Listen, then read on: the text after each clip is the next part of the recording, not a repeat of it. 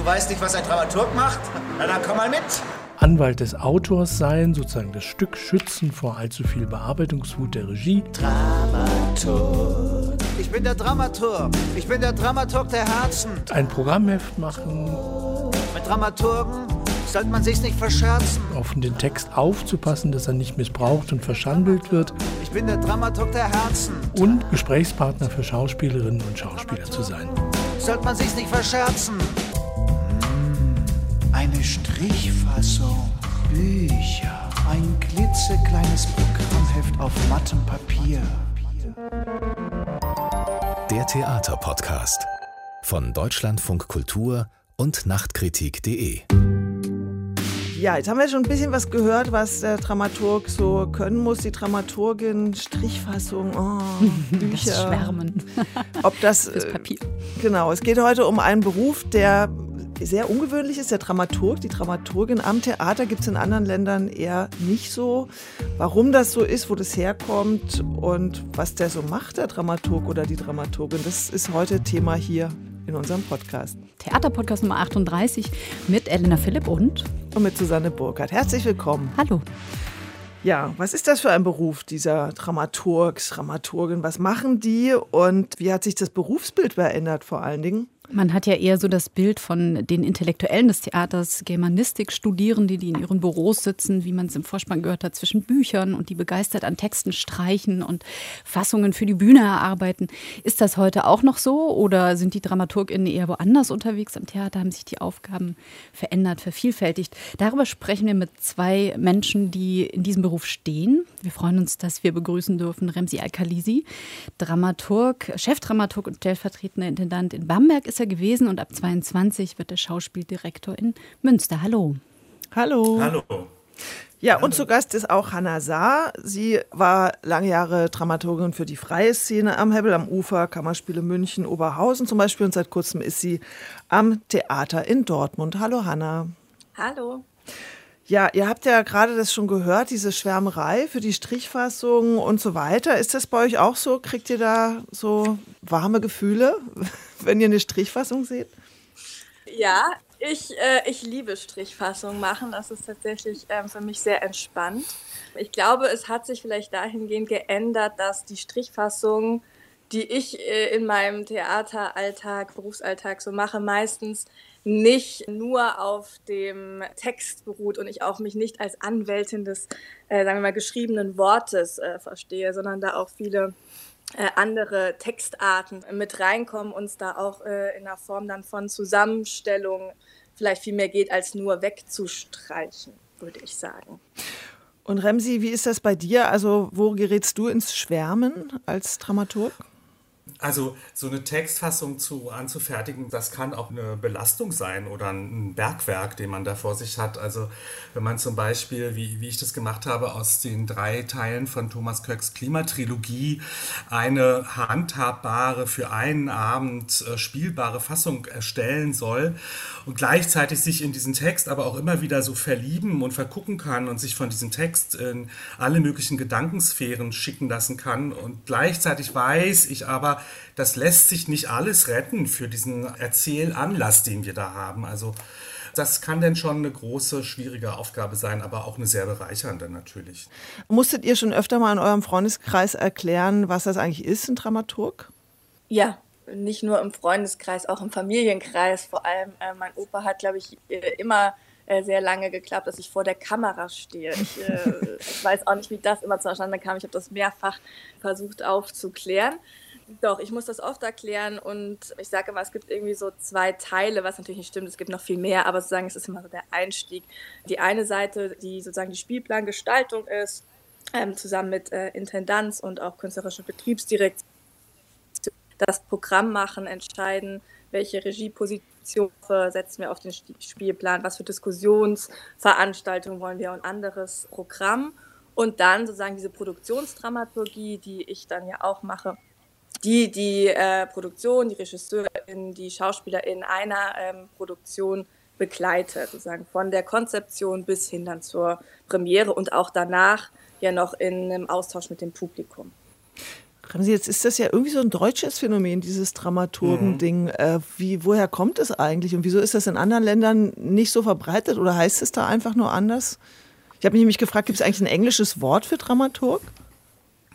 Das weiß ich jetzt gar nicht, ob es im Englischen das gibt. Ich glaube, das hat was mit, mit unserer ähm, Tradition des bürgerlichen Theaters zu tun. Also äh, von, von Schiller über Lessing angefangen und dann ganz wichtig mit Bertolt Brecht. Und mit unserem Stadttheatersystem, was ja auch eine Emanzipationsbewegung des Bürgertums war, in Abgrenzung zum Adel. Also aus dieser Geschichte heraus ist dieser Beruf auch entstanden.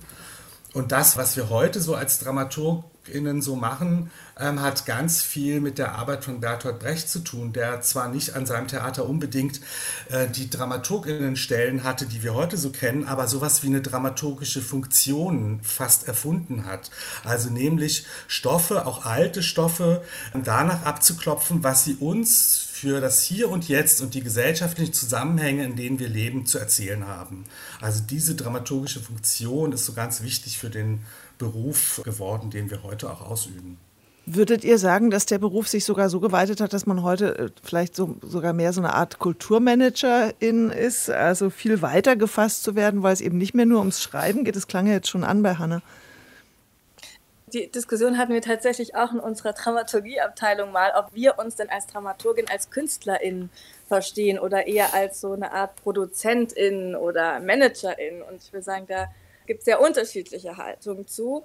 Ich glaube, ich tue mich ein bisschen schwer damit, mich auch als Künstlerin zu verstehen, sondern tatsächlich immer eher als begleitende, denkende, beratende äh, Position. Es sind sehr weibliche Attribute auch und vielleicht geht es auch also die man sozusagen äh, gemeinhin als weiblich versteht. Und ich habe letztens gelernt, äh, das war mir gar nicht so bewusst, dass ja kuratieren vom lateinischen Wort auch sozusagen pflegen, sich kümmern kommt. Curare. Ähm, und ich glaube, dass mhm. der äh, Curare, genau, dass der Beruf des Dramaturgen sich schon auch in dieses Feld des Kuratierens immer mehr ähm, hinbewegt. Und ich, ich tatsächlich in meinem Theateralltag. Ich, ich mache weniger ähm, auch alte Stoffe auf eine Aktualität abklopfen. Ich mache auch viel mehr Stückentwicklung. Es kommt vielleicht aber auch daher, dass ähm, ich auch ein bisschen in der freien Szene dann gearbeitet habe und sagen, ich vielmehr, also mit, mit den Kollegen, mit denen ich da in einer Produktion bin, äh, mir überlege, was wollen wir denn als diese Menschen, die in diesem Raum sind, irgendwie erzählen, was beschäftigt uns denn jetzt? Es gibt natürlich verschiedene äh, Strömungen von Theater auch parallel,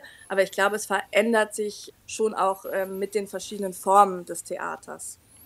Da sind wir ja schon mittendrin in diesem Umbruch. Remsi, möchtest du noch was ergänzen? Ja, also der Beruf des Dramaturgen, der Dramaturgin hat sich schon sehr verändert, schon in der Zeit, in der ich das jetzt mache.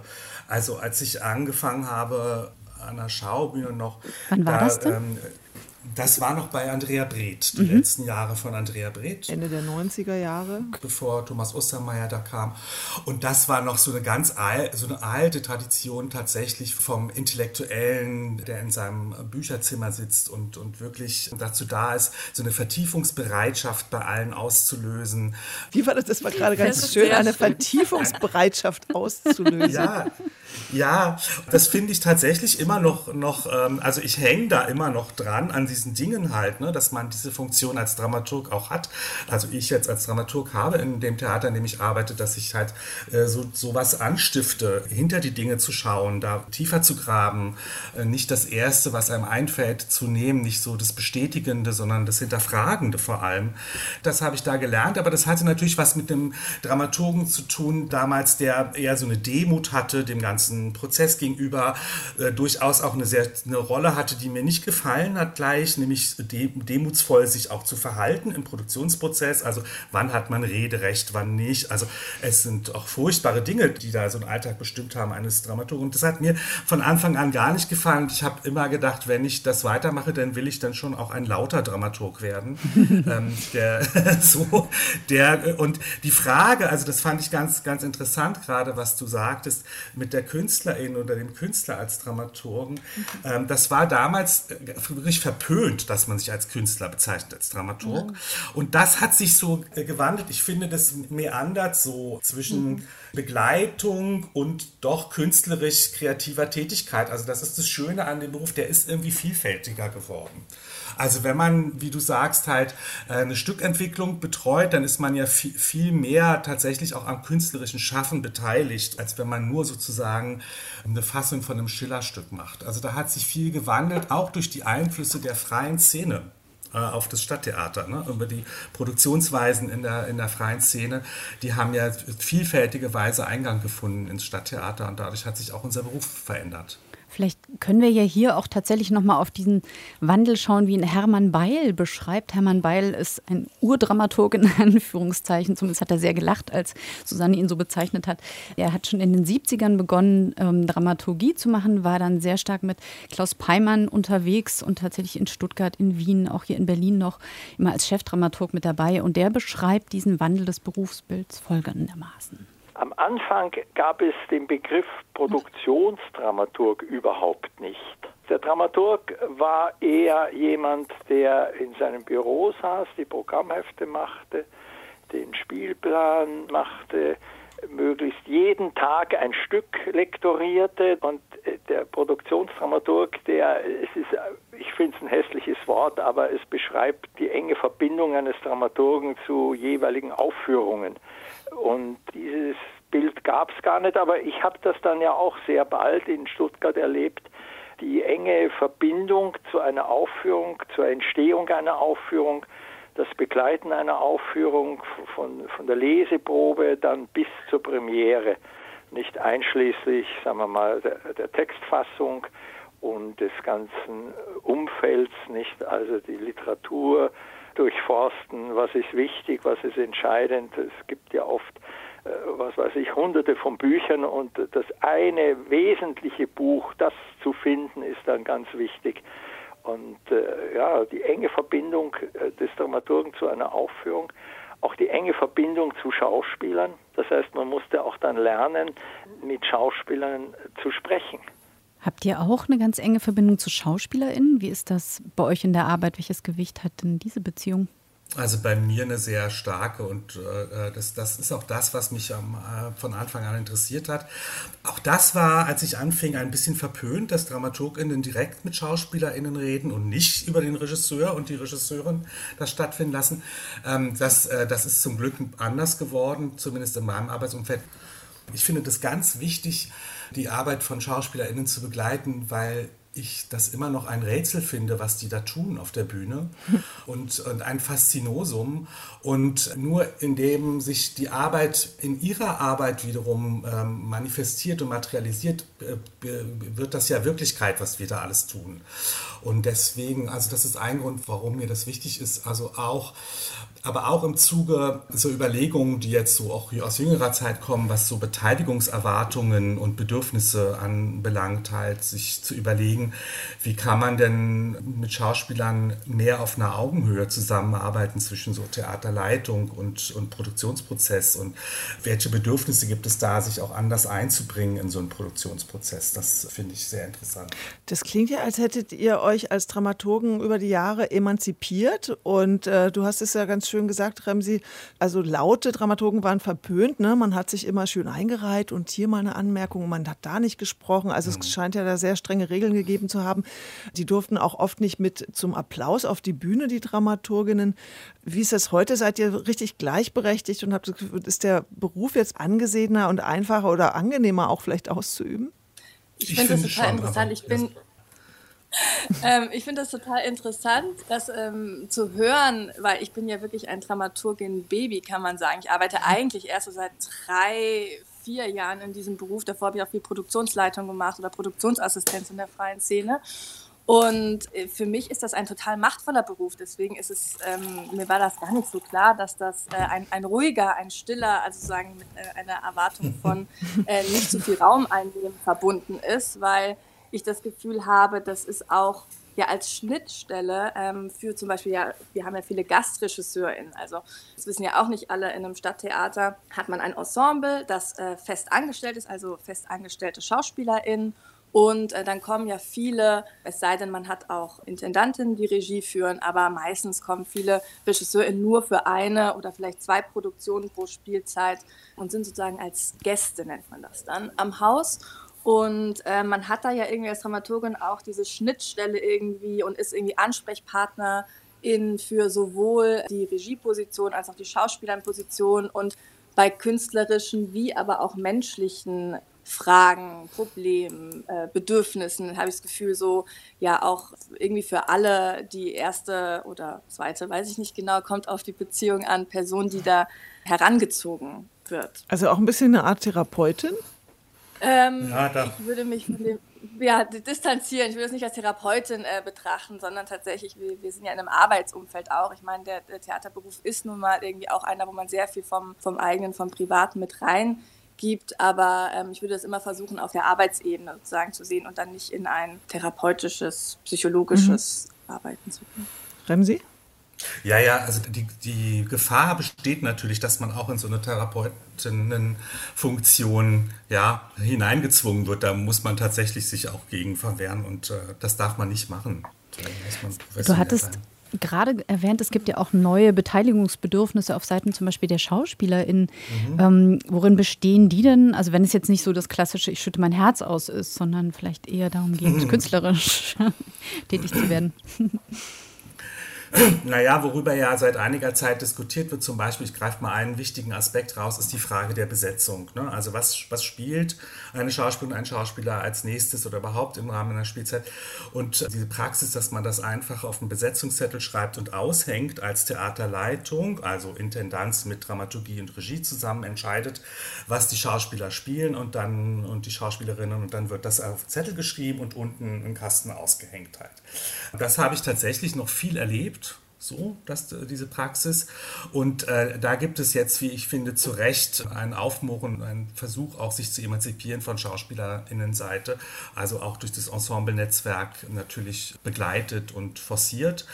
Und das ist für mich tatsächlich eine Frage, weil so ein Besetzungsvorgang ist halt wirklich ein sensibler Prozess halt. Ne? Also wer mhm. bestimmt, wer traut welchem Schauspieler, welcher Schauspielerin welche Aufgabe zu und aus welchen Gründen und wie transparent hält man das und inwieweit inwieweit kann man die Schauspielerin, den Schauspieler da in diesen Prozess involvieren. Und das ist wirklich ein hochkomplexer und sehr sensibler Prozess, der nur mit sehr viel Gesprächsbereitschaft zu handeln ist. Also mehr ist mir bislang noch nicht eingefallen, als dass man wirklich viele, viele Gespräche führt, ne, bevor so ein Prozess abgeschlossen ist. Das heißt, es geht jetzt, wenn wir so äh, zeitlich konstruieren, die Dramaturgie in den 70ern, Dramaturgie jetzt in den 20ern, es geht schon mehr um Kommunikation, darum, sich auszutauschen und auch gemeinsam was zu erarbeiten? Naja, das gab ja in den 70ern äh, ja, ja, auch schon mal also Versuche Mitbestimmung. von, von mhm. Mitbestimmung und das ist ja ziemlich gut dokumentiert, was damals in, in Frankfurt und auch an der Schaubühne in Berlin so stattfand und natürlich auch mit allen Untiefen und mhm. Überforderungen, die das, das ist ja eine unglaublich überfordernder Anspruch, wenn ich sozusagen meinen, meinen Kernbereich erweitern will und möglichst in vielen Prozessen involviert und mitbestimmend tätig sein will. Halt so. Das ist, also das gab es schon mal, das wurde dann immer jahrelang als gescheitert abgetan. Und jetzt ist man in einer Situation, wo man sich fragt, naja, ist es denn wirklich gescheitert? Woran ist es gescheitert? Was können wir besser machen? Hanna, du kommst aus der freien Szene. Du hast zum Beispiel auch mit Oliver Zahn und Julian Warner die Hauptaktion gegründet, also ein kleines Kollektiv, das eigene Stücke entwickelt hat und an Themen dran war, wie zum Beispiel Antirassismus. Das heißt, für dich ist so ein gemeinsames Entwickeln ja eigentlich normales Handwerkszeug. Wie erlebst du das denn am Theater? Also ich würde sagen, auch in der freien Szene ist das nicht immer, dass das da alles äh, super gut funktioniert. Und ich glaube, es gibt auch einen Unterschied zwischen Kollektiven, die sozusagen alle Aufgaben gemeinsam machen und Kollektiven, die auch eine Arbeitsteilung hatten. Also wir hatten bei Hauptaktion auch eine Arbeitsteilung. Das heißt, das kommt dann ja schon sowas wie einem kleinen ähm, Mini-Theater, also Stadttheater sozusagen, kommt dem vielleicht ein bisschen näher. Ich glaube, dass was schnell zu Überforderungen führt dann in der Arbeit am äh, Stadt- und Staatstheater, gerade bei äh, einer Besetzungsfrage oder bei äh, Mitbestimmungsfragen ist, dass ja auch das Ensemble keine homogene Gruppe ist. Man ja immer dann so von dem Ensemble, was will das Ensemble oder was mhm. wollen die SchauspielerInnen spricht. Und da wollen natürlich auch unterschiedliche Leute unterschiedliche Sachen. Und da einen Weg zu finden, da irgendwie allen möglichst gerecht zu werden, auch denen, die vielleicht nicht so laut sind wie andere und nicht so sehr einfordern, äh, was äh, die Bedürfnisse sind. Ich glaube, das ähm, genau ist, glaube ich, eine der großen äh, Aufgaben, die eine Theaterleitung, eben auch eine Dramaturgie hat. Und wir sind da in Dortmund auch auf einer Suche. Wir haben versucht, den Besetzungsprozess irgendwie mit, dass die Schauspielerinnen die Regisseurin vorher kennengelernt haben in einem Zoom und äh, sozusagen auch sowas wie, na, keine Wünsche, aber sozusagen Begründung, wieso sie gerne mit wem arbeiten äh, wollen, abgeben konnten. Und selbst also damit, das ist nicht die Lösung, haben wir gemerkt. Da kommen trotzdem so viele Fragen auf, weil es, es ist wirklich, ich glaube, mit das Komplizierteste in diesem Job, weil ja SchauspielerInnen mit ihrem Körper da sind und irgendjemand darüber entscheidet, wo sie mit diesem Körper hingesetzt werden. Und das bedarf noch viel äh, Suche. Wir haben allerdings jetzt auch in, äh, in Dortmund, weil wir äh, ein Ensemble haben, das sich auch als Künstlerin versteht und ähm, also als Schaus Schauspielkünstlerin, aber ähm, auch darüber hinaus andere Disziplinen jetzt nächste Spielzeit zum Beispiel zwei Inszenierungen, in denen zwei Schauspieler in Regie führen. Und es gibt es ja auch immer öfter, dass sich sozusagen die Positionen innerhalb dieser Stadttheaterfunktion ändern. Und damit kommt man dann ja wieder näher an die freie Szene mit diesem mhm. äh, Kollektivarbeit. Jetzt muss man vielleicht noch erwähnen, Hanna, du bist am Theater Dortmund. Das wird geleitet äh, als erstes Haus in Deutschland von einer Person of Color, von Julia Wissert. Macht dieser Umstand, macht das was auch mit der Themensetzung bei euch? Also, dass solche Themen bei euch stärker äh, diskutiert werden als an anderen Häusern? Ich weiß nicht, ob sie stärker diskutiert werden als an anderen Häusern. Und wir haben auch, würde ich sagen, keinen Schwerpunkt von Antirassismus ich glaube, wir versuchen allgemein äh, ein Arbeiten, das äh, diskriminierungsfreier ist und in der Themensetzung verschiedene Themen und nicht nur, und das ist ja, glaube ich, auch was, was mich manchmal an diesem Begriff des äh, intellektuellen Dramaturgen stört oder die Regisseure oder äh, Dramaturgen, äh, die ihr vorhin da äh, genannt habt, das sind alles weiße Männer. Und ähm, ich glaube auch damit, mit einer und mit das andere Körper, diese Position, sowohl Dramaturgie, Intendanz, Schauspieler, in ähm, besetzen. Damit ändert sich auch eine, eine Themensetzung, selbstverständlich. Remsi, du wirst in Münster Schauspieldirektor nächstes Jahr. Du kommst aus Bamberg, hast jetzt ein Jahr Zwischenzeit, wenn ich das richtig verstehe. Mhm. Ja. Was nimmst du denn mit? Also Hanna hat es ja gerade schon angesprochen, es gibt jetzt auch diese großen Diskurse um Machtfragen, um ähm, Besetzung auch von Positionen, nicht nur im Ensemble, sondern eben auch in den Führungsetagen. Was hast du denn in Bamberg so in deiner Arbeit erlebt, was für dich jetzt das Prägende sein wird in Münster? Naja, zum, also erstmal kann man ja festhalten, dass, äh, dass für, den, für den Beruf des Dramaturgen, der Dramaturgin ja dieser Bereich über das Theater und seine Struktur nachzudenken, dazugekommen ist. Ne? Das ist ja sozusagen uns zugewachsen nochmal als Aufgabe. Also wie machen wir denn Theater? Wie wollen wir denn miteinander arbeiten? Das ist ja eine große Frage der letzten Jahre und die ist bei der Dramaturgie gelandet, weil das eben die Abteilung ist, die für alle inhaltlichen Fragen irgendwie doch die erste Ansprechpartnerin ist halt. Ne? So. Und Bamberg ist ein kleines Haus, ein reines kleines Schauspielhaus äh, mit einem 16-köpfigen Ensemble, äh, wo man den Vorteil hat, dass man kurze Wege hat, dass man viel miteinander reden kann, weil man nicht so einen riesen Apparat hat, wie das, was weiß ich, wie eines der großen, großen Häuser. Und ich habe gelernt, dass man über viele, viele Gespräche sehr viel erreichen kann, was die, ähm, was die Zufriedenheit von MitarbeiterInnen im, in dem Theaterprozess anbelangt.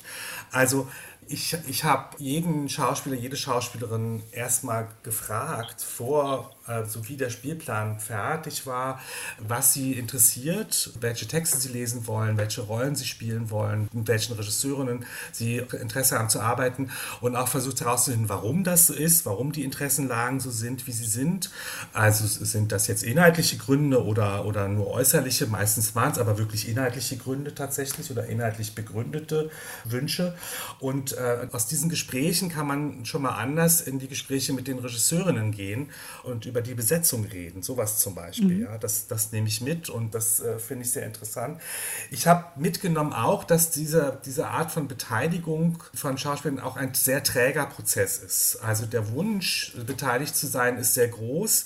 Die Realität sieht dann doch anders aus. Also man, wenn, wenn man das will, muss man das immer wieder anstiften, tatsächlich wenn es halt so äh, schlechte Stimmung in, in, im Schauspielensemble gibt, aus welchen Gründen auch immer, und selbst wenn man das noch so abwegig und blödsinnig findet, äh, was da so rumort, ist es unablässig, sich damit zu beschäftigen, weil man kommt sonst nicht weiter. Also man muss sich beschäftigen und gucken, was sind denn die Gründe dafür, dass da Unmut herrscht und äh, das zu sortieren und man muss sich dem wirklich intensiv stellen. Es hilft nichts, es führt keinen Weg dran vorbei halt. Ne? Also mit drüberbügeln kommt man nicht weiter. War das denn jetzt eine gute Zeit? Zeit für diese Diskussion. Also das Theater lag ja relativ lange lahm, wurde zwar im Hintergrund noch weiter geprobt, aber man hatte ja schon das Gefühl in den letzten Monaten, es wird mehr über Strukturen diskutiert als über künstlerische Inhalte. Hanna.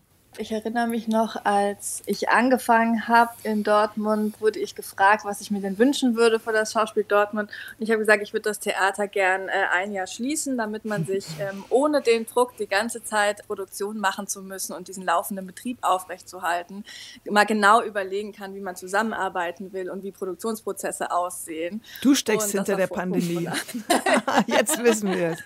Äh, die Realität sah aber leider anders aus, weil wir haben das Theater ja nicht geschlossen. Wir haben haben ja permanent weiter produziert und zu den Proben, die wir bis zur Premiere fertig geprobt haben, die dann aber nicht rausgekommen sind, was natürlich auch einen Unmut macht, weil das ist ja immer so dieser Höhepunkt, auf den man hinarbeitet und wo dann so auch eine Last abfällt und man sich feiern kann und freuen kann zusammen. Und das ist natürlich komplett weggefallen. Das heißt, man hatte immer nur die anstrengende Arbeit ohne den Release-Moment und zusätzlich dann noch die Anforderung, eben Alternativprogramm zu machen, zusätzlich zu dem normalen Probenbetrieb mit dem Publikum oder natürlich auch digitales Programm gemacht und äh, sind eine kleine Filmproduktionsfirma geworden und äh, Zoom-Expertin und alles Expertise, die aber das ist nicht, äh, war, war bis vor kurzem nicht in erster Linie mein Job.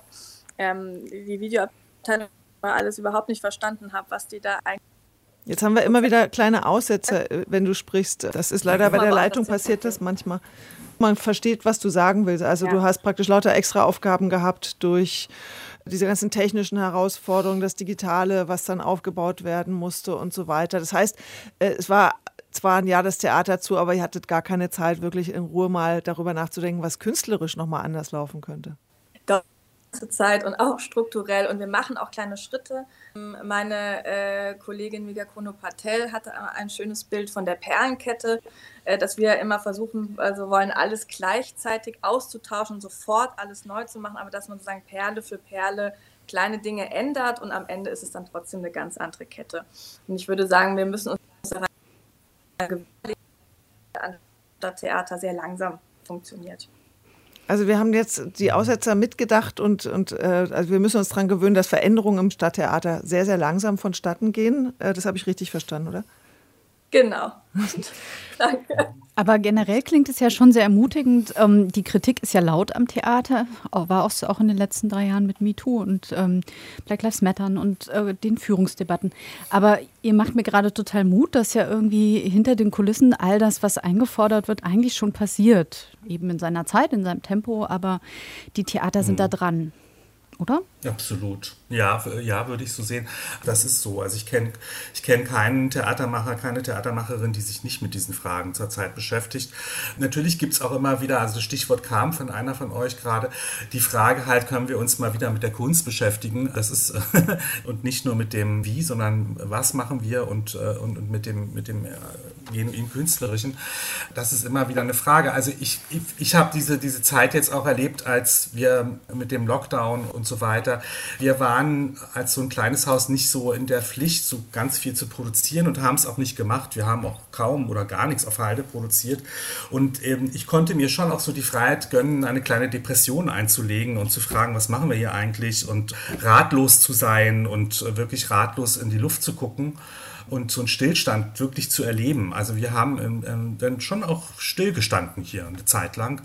Und ich fand das aber auch fruchtbar. Also ich hatte zum Beispiel nicht die Angst, dass das Publikum nicht wiederkommt, wenn wir irgendwann mal wieder spielen können. Also dieses Bedürfnis, sofort ins Netz zu gehen und so ganz viel zu machen und so einen Aktionismus an den Tag zu legen, das hat ja auch was mit Angst zu. Das ist ja ein Angstphänomen. Und irgendwie hatte ich diese Angst nicht, sondern eher das so auch als, als Situation genommen, mich selber zu befragen, was will man eigentlich?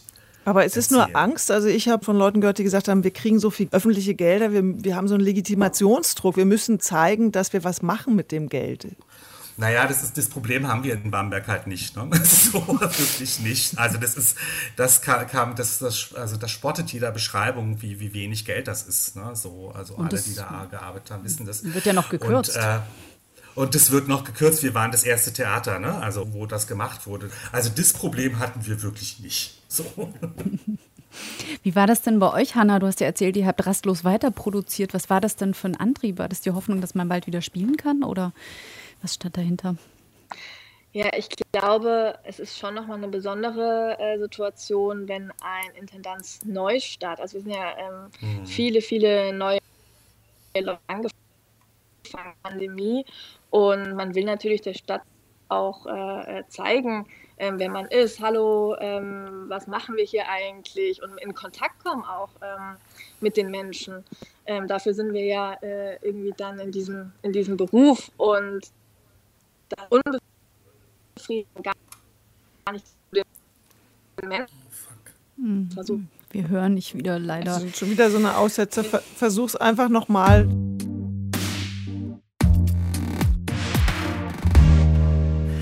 Eine Frage, die ich dem Herrn Beil gestellt habe, ob der Dramenkanon vor Diskursen und Identitätsdebatten geschützt werden muss. Also mhm. ob eine Hyperaktualisierung und eine Indienstnahme durch politische Korrektheit, ob das im, im Sinne der Grundidee von dem ist, was der Kanon uns erzählen soll. Und das können wir ja mal hören, was er da gesagt hat. Was hat die Gender-Debatte mit dem Schiller äh, zu tun? Ja, nicht? Und als der George Sabori in Wien am Akademietheater Othello inszeniert hat, Gerd Voss hat sich ganz schwarz angeschminkt, hat seine Stimme verstellt, hat die Haare verändert ich weiß gar nicht, ob das heute möglich wäre, was ich bedauere, denn er hat ja Theater gemacht. Jeder wusste, das ist der Gerd Voss und der spielt jetzt diesen Othello. Und er ist nichts anderes. Er spielt ihn so, wie er den Richard III. gespielt hat, ja, ähm, als Krüppel äh, und Monster, ja, nicht. Also die, diese Debatten, ich, ich finde die manchmal so an den Haaren herbeigezogen und erzählen nichts und gehen, glaube ich, auch total am Publikum vorbei. Also das heißt, diese ganzen Diskussionen um wer darf wen repräsentieren, Amazon Prime hat jetzt gerade verfügt, dass sozusagen Rollen in Filmen nur noch von denen verkörpert werden, die es dann auch wirklich sind. Das ist was, wo Sie sagen, nee, das geht mir zu Nee, aber das ist ja der Tod des Theaters, nicht? Also das ist ja seit Urzeiten so, äh, dass, äh, dass Schauspieler Figuren spielen. Einer, der kein Mörder ist, spielt einen Mörder. Wie soll sonst ein Mörder gespielt werden können? Oder Arturo Ui, nicht? Also diese Hitler-Figur wer soll das spielen als ein Schauspieler? Remsi, wir haben dich schon ja, ganz Remsi, aufgeregt kritzeln hören. Was du sagst hast du dazu? laut geatmet und mitgeschrieben. Ist das der Tod des Theaters? Nein, das glaube ich nicht. Ich finde, die Debatte wird da auch ein bisschen sehr, also man merkt an, der, an den hitzigen Reaktionen, dass, dass diese Art von, äh, von Forderungen äh, aktivistischer Seite ja doch irgendwie ins Schwarze treffen halt, ne? oder, oder in, in den Kern einer Fragestellung, die wichtig ist, treffen. Wenn man sich zum Beispiel diese Amazon-Richtlinien mal durchliest, da steht immer wieder der Satz, denn doch wenn die Authentizität der Geschichte es erlaubt, dann sollen folgende Rollen so und so besetzt werden. Also es ist denn, wenn man es sich dann wirklich durchliest, nicht ganz so harsch, wie es kolportiert wird. Es dürfen nur noch Schwule Schwule spielen und so.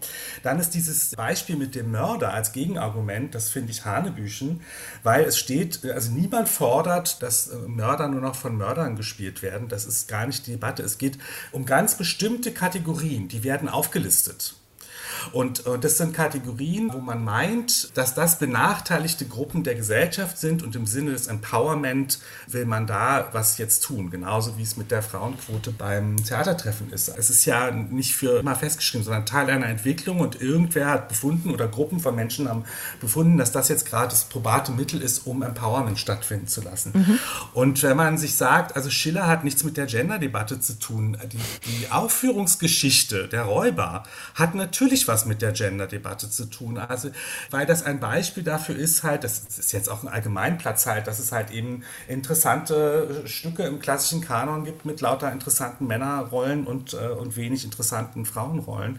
Und wenn denn Leonie Böhm halt zeigt, wie man einen Theaterabend darüber macht, wie sich Schauspielerinnen damit auseinandersetzen, dass das jetzt immer so war und, und dass sie das jetzt anders haben wollen, dann ist dieser Abend halt dadurch legitimiert, dass es um die SchauspielerInnen und die KünstlerInnen geht, die sich damit auseinandersetzen, mit der Geschichte dieses Stoffes auch ja, und mit dem, was das für unsere Gesellschaft bedeutet und mit der Frage, ob man nicht andere Erzählweisungen braucht und so weiter und so fort. Es geht ja eben nicht darum, wie das Zitat ein, am, am Anfang war, dass man als Theaterschaffender den Text vor der Bearbeitungswut des Regisseurs, der Regisseurin schützen muss. Das finde find ich gar keine interessante Kategorie sondern es geht darum, die Frage, so, so ein Text und, und die, das Regievorhaben zu, zu gucken, inwieweit das sinnvoll äh, ist, inwieweit das Fragen aufwirft, die interessant sind und weiterführen und so weiter und so fort halt. Es gibt ja diese Soap-Serie auf ARD über also schwules Leben in Berlin, ich habe den Titel vergessen halt so. Da hätte ich mir schon auch selber gewünscht, dass das irgendwie geoutete schwule Männer sind, die das mhm. spielen. Von den Schauspielern war aber nicht so. Also, wo, äh, also ich merke dann auch, wo ich denke, warum? Es gibt ja genug davon. Es gibt ja genug davon und lange genug mussten sich ja gerade im Film- und Fernsehbusiness die Leute auch verstecken halt. Ne? Und wenn es dann eine Möglichkeit gibt, eben ganz offen damit umzugehen, dann finde ich es schade, wenn das verschenkt ist. Also ich glaube, dass das einfach auch, äh, auch da wieder eine Angst, es macht auch Angst, ne, was da so, wenn, wenn, wenn Amazon halt sowas da so formuliert, dann mhm. macht das mhm. eben Angst, weil da ganz viele dann auch auch die vielleicht berechtigte Befürchtung haben, dass ihnen Arbeitsmöglichkeiten abhanden kommen halt. Ne? So, mhm. Aber als Zwischenphase finde ich, die Frage ist halt, wir leben, glaube ich, in einer Zeit, wo man mehr nach Regeln äh, schreit wieder. Ich glaube, das hat sich verändert. Also, als ich ganz jung war, da wollte man einfach nur Freiheit haben für alles. So, und jetzt, ist, jetzt wird schon wieder, wird mehr nach Regeln und nach Reglementierung und äh, das, das ist so der Zeitgeist. Ich verstehe das aber auch, wenn man sich so äh, anschaut, dass man jetzt 40 Jahre mindestens Neoliberalismus hinter sich hat äh, und deregulierte Wirtschaft und all die Katastrophen, die damit zusammenhängen, dass es jetzt eine jüngere Generation gibt, die sagt, na, wir müssen aber die Dinge auch mal regeln, äh, damit wir auch äh, den größten Mist abwenden können oder die Dinge anders machen. Das verstehe ich schon auch.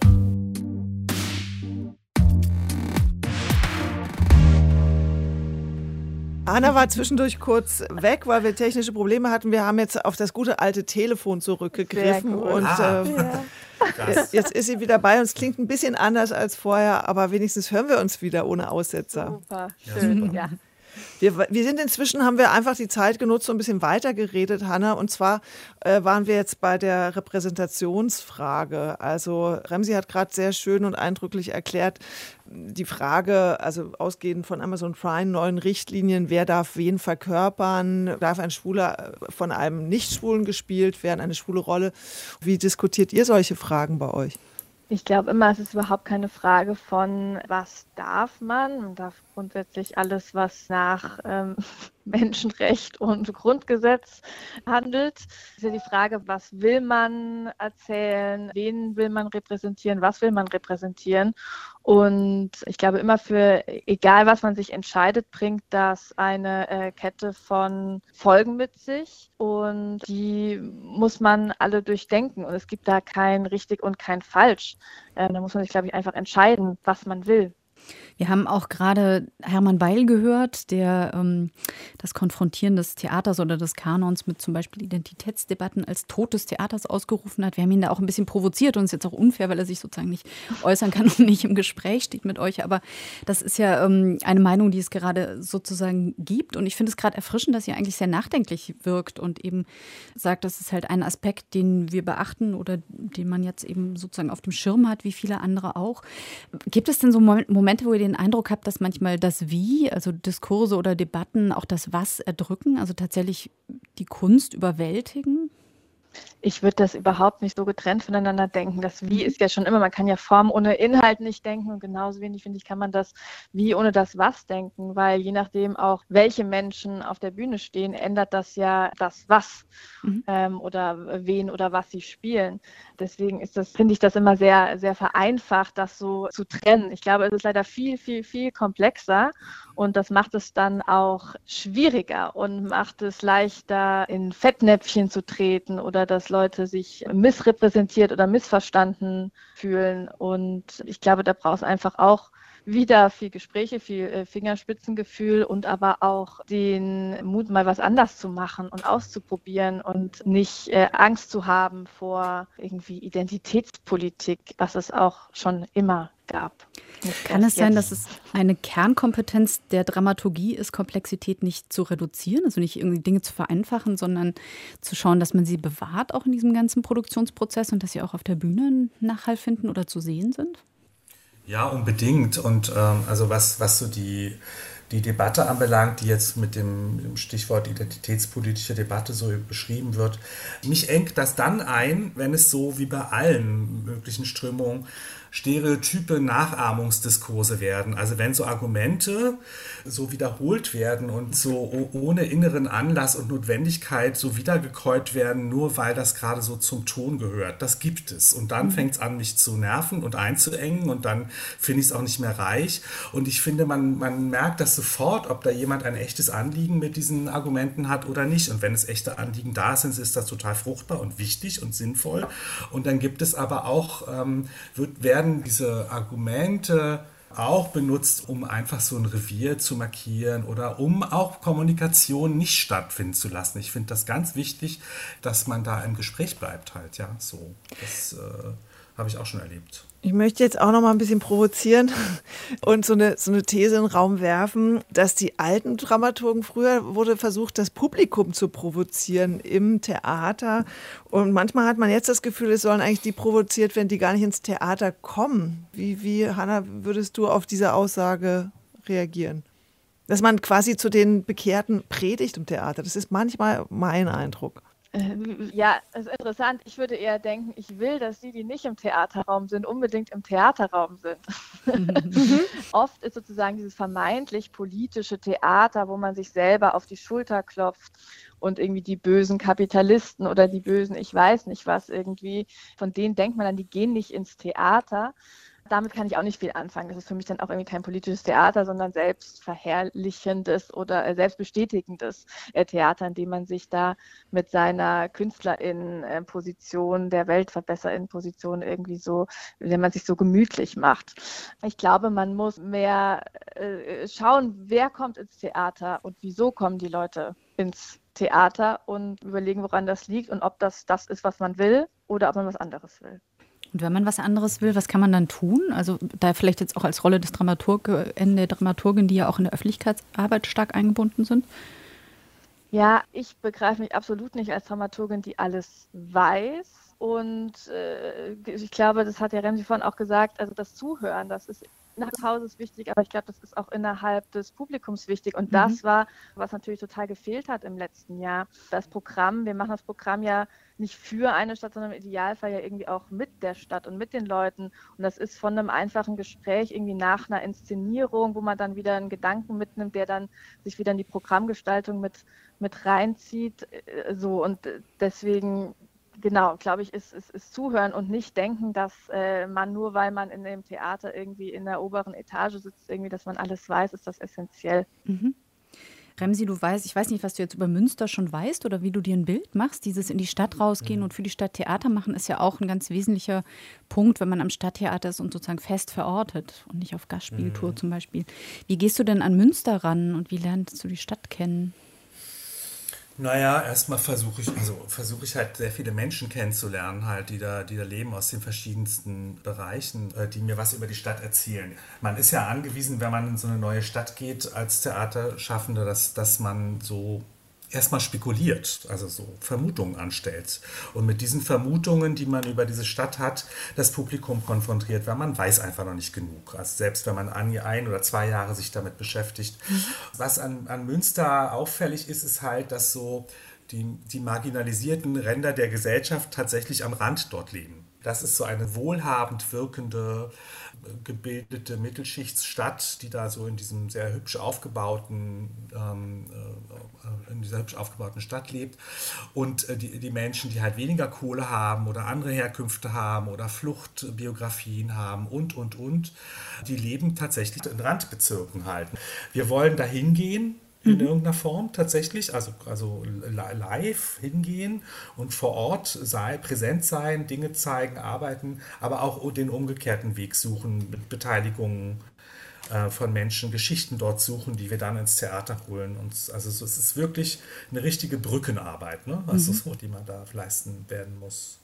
Jetzt gibt es viele Dramaturginnen, die später dann in Führungspositionen gewandert sind. Also Sonja Anders leitet das Schauspiel Hannover, Christian Holzhauer ist Schauspielchef in Mannheim. Du, Remsi, übernimmst den Schauspieldirektorposten in Münster. Hanna ist Dramaturgin sowas wie ein Durchlaufposten und strebt man dann letztendlich dahin, ähm, sozusagen irgendwas Führendes zu machen, sichtbarer zu werden? Oder sagst du, nee, das ist eigentlich, interessiert mich gar nicht? Ich glaube, dass man als Dramaturgin schon viele Kompetenzen hat, die wahrscheinlich auch für eine künstlerische Leitung benötigt werden.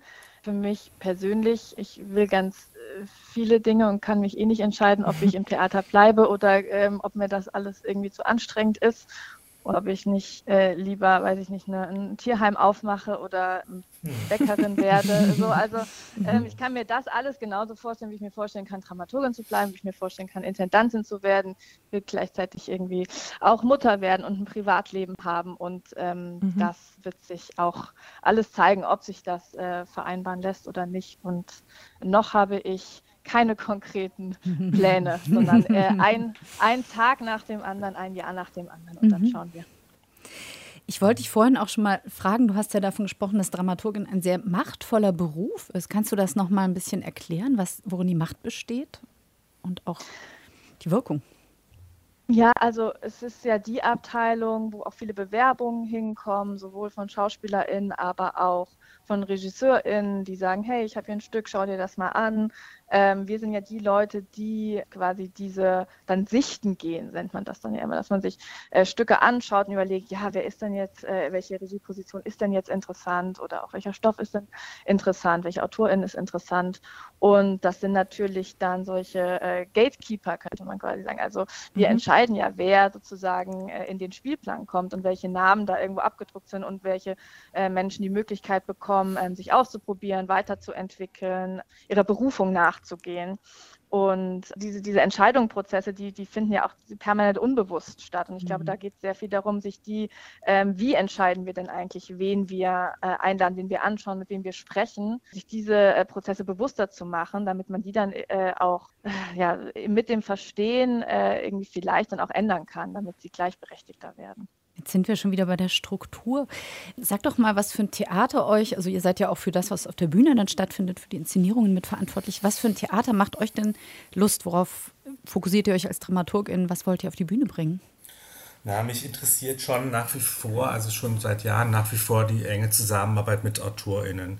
Das finde ich wirklich interessant, Stückaufträge zu vergeben und dann mit, mit AutorInnen sich zusammenzusetzen und zu fragen, ähm, was man jetzt für diese Stadt, für diese Zeit, in der wir leben, äh, welche Fragen man da stellen kann und äh, äh, AutorInnen auszusuchen, denen man das auch zutraut oder wo man weiß, in welcher Art und Weise sie Komplexität in der Lage sind herzustellen und dann das zu begleiten und zu betreuen. Also ich, weil, weil oftmals, wenn es gelungen ist, halt es einen sehr viel direkteren Zugang zwischen den Fragen, die uns so heute umgeben und äh, oft sowohl ähm, als TheatermacherInnen als auch als Publikum direkter äh, ausdrücken können, halt diese Texte. Und das würde ich ver weiter verfolgen wollen, mhm. sehr stark. Also AutorInnen-Schwerpunkt und Hanna? Mhm. Da ich, ich komme dann aus der Performance-Ecke und ich habe das äh, letztens auch nochmal, äh, musste ich sehr äh, drüber nachdenken, wieso ich eigentlich ins Theater gehe, also was ich mir eigentlich gerne anschaue. Das verliert man ja manchmal, wenn das irgendwie so der Job ist aus den Augen. Und ähm, mich haben immer die äh, Theaterabende irgendwie haben was mit mir gemacht, haben mich nachhaltig beschäftigt, wo ich so Verletzlichkeit auf der Bühne gesehen habe. Und zwar nicht im Sinne von so äh, Seelenstriptease oder, äh, sondern wo Menschen nicht versucht haben, perfekt zu sein auf der Bühne. Und das hat ja, äh, Schauspiel hat ja oft eben auch mit Virtuosität oder mit irgendwie, mit Können zeigen zu tun. Und mich interessiert tatsächlich da auch die Brüche und auch, wenn ich da andocken kann und nicht perfekte äh, Menschen auf einer Bühne sehe, mit denen ich mich aber trotzdem irgendwie auf eine Art und Weise identifizieren kann, sehe, aha, schau mal, da stellen sich irgendwie Leute hin, die auch nicht alles im Griff haben oder auch nicht äh, perfekt sind. Und da fühle ich mich nicht so alleine. Ich glaube mhm. tatsächlich, für mich hatte Theater immer was damit zu tun, dass Theater ein Ort war, wo ich mich nicht allein gefühlt habe. Und wenn ich mich dann mit den Menschen im Theaterraum und auf der Bühne irgendwie verbinden kann, dann ist das was ganz Tolles. Das ist sehr schön gesagt.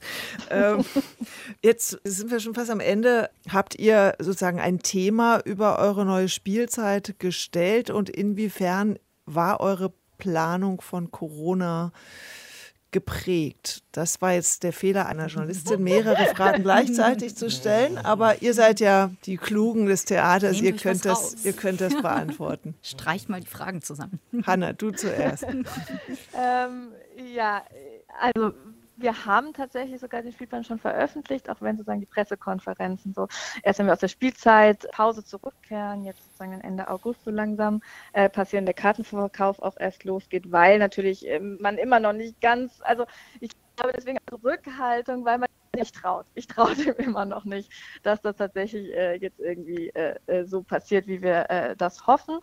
Und wir haben kein Thema gehabt. Wir haben tatsächlich irgendwie eben überlegt, mit welchen Menschen wollen wir äh, da zusammenarbeiten für die nächste Spielzeit. Und es hat sich dann eher was ergeben, was interessant war, dass nämlich viele der RegisseurInnen gesagt haben, ähm, bei der Stoffsuche sozusagen irgendwie auch, ich weiß das gar nicht, irgendwie äh, weiß ich gar nicht, äh, was ich da irgendwie gerade erzählen soll. Diese Zeiten sind irgendwie alle ähm, so komisch und das ist irgendwie so fern und viele sich tatsächlich dafür entschieden haben, Stückentwicklung äh, zu machen oder eben gemeinsam irgendwie überlegen zu wollen. Und sehr viel hat mit Superhelden, mit Kräften zu tun. Das ist, äh, es hat sich aber interessanterweise wirklich ergeben.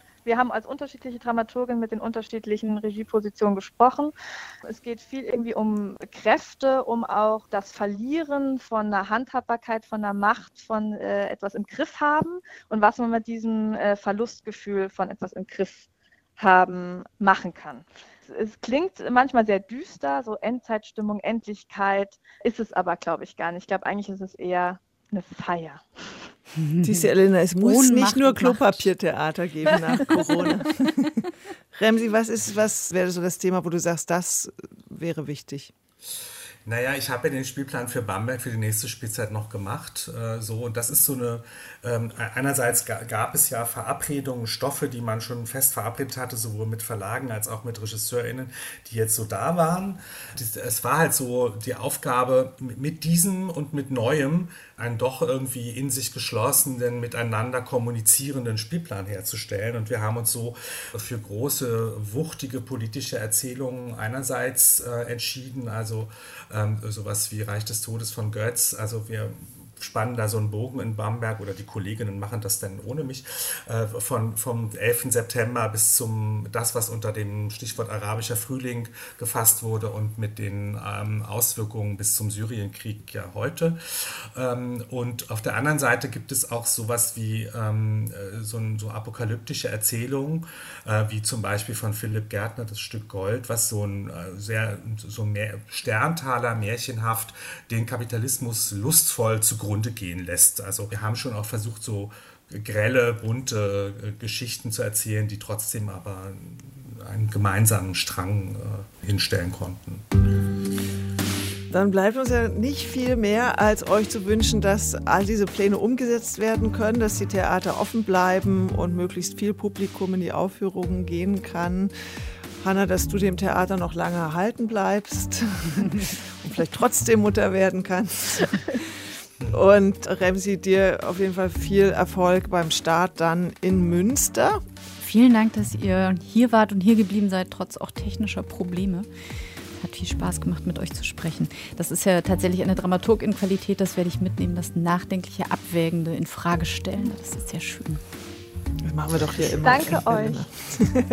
vielen, vielen Dank an euch und äh, bis bald. Hoffentlich bis bald. Bis bald. Tschüss. Tschüss. Ja, ciao. ciao. Das war Ausgabe 38 unseres Theaterpodcasts. Wenn ihr Anregungen habt, Themen, die wir besprechen sollen, dann schreibt an theaterpodcast.deutschlandradio.de. Wir hören uns im nächsten Monat wieder, freuen uns. Bis dahin, macht's gut. Tschüss. Ciao.